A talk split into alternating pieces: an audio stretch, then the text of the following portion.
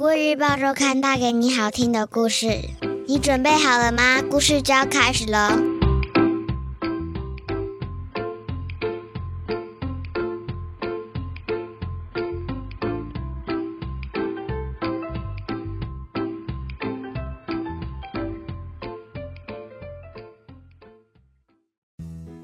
各位小朋友好，我是国语日报周刊的主编古文阿姨。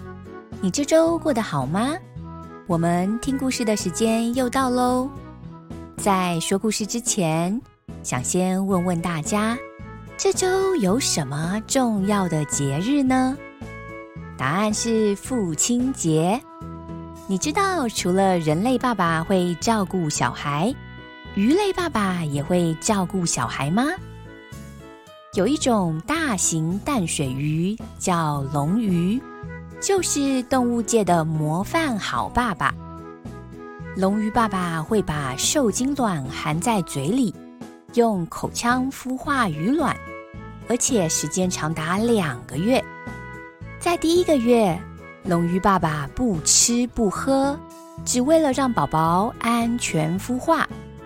在龙鱼宝宝出生后，龙鱼爸爸的任务仍然没有结束。第二个月时，龙鱼爸爸会随时跟在龙鱼宝宝附近，只要有任何风吹草动，就会让宝宝躲回嘴里，直到宝宝长大到躲不进去为止。你说，龙鱼爸爸是不是很尽责呢？今天我要讲的故事叫做。龙鱼宝宝去探险，作者是儿童文学作家三月兔。现在你准备好了吗？故事就要开始喽！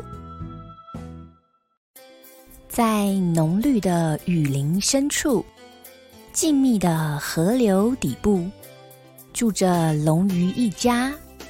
球球是刚孵化的龙鱼宝宝。它和其他五十只兄弟姐妹住在龙鱼爸爸嘴里。每天，顽皮的小鱼都会玩大冒险游戏，趁爸爸累得打瞌睡时，从爸爸的嘴里溜出来，看谁能游得最远。有时，他们会试着捕捉小虫。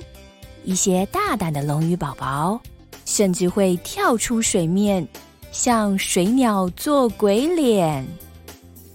可是，球球很胆小，什么都不敢做。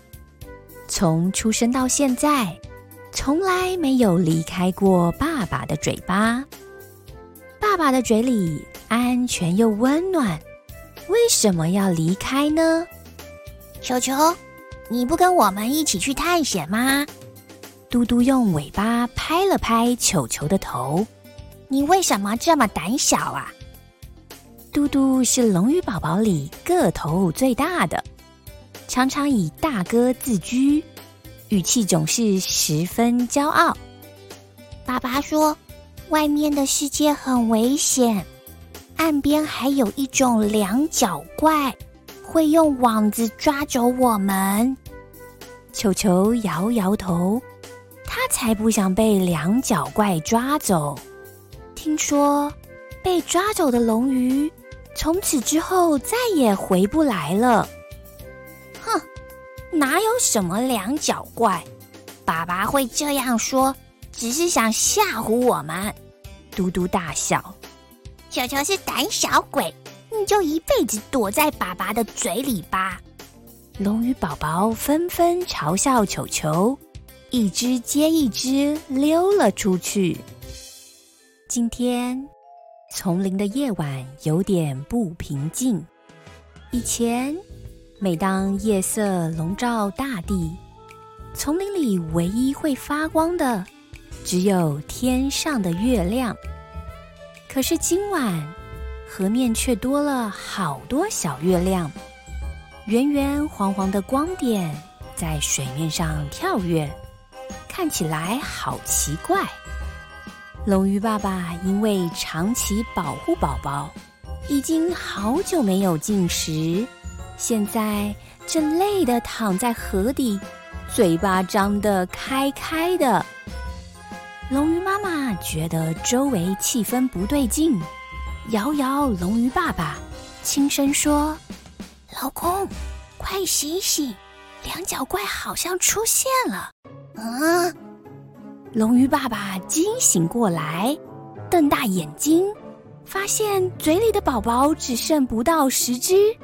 大家趁他睡着时溜出去了。嘿嘿，我们来比赛。看看谁能先碰到那边的小月亮。嘟嘟率领一群龙鱼宝宝冲向水面的光点，一只接着一只往上跳，溅起响亮的水花。龙鱼爸爸跟在后头，慌忙的冲向水面，张大了嘴，想把宝宝吞回嘴里，可是已经来不及了。很久以后，球球也成了一只大龙鱼。现在，它可以勇敢的跳出水面觅食，也会向岸边的水鸟做鬼脸。不过，有时他还是会想起当年消失的那些兄弟姐妹，他们勇敢的去追小月亮，再也没有回来了。故事说完喽，你喜欢这个故事吗？你知道球球的兄弟姐妹后来去了哪里吗？龙鱼因为外形华丽，酷似传说中的龙，所以有些人会把它们当作招财进宝的吉祥鱼类养在家里。故事中的两脚怪。说的就是捕猎龙鱼的人类呢。球球虽然胆小，却也因此能留在爸妈身边。他那些调皮又大胆的兄弟姐妹，现在可能在某个人的家里成了观赏鱼了呢。听起来是不是让人有点伤心呢？这就是今天我想和小朋友分享的故事。下周我们一样有精彩的故事，千万不要错过了哟！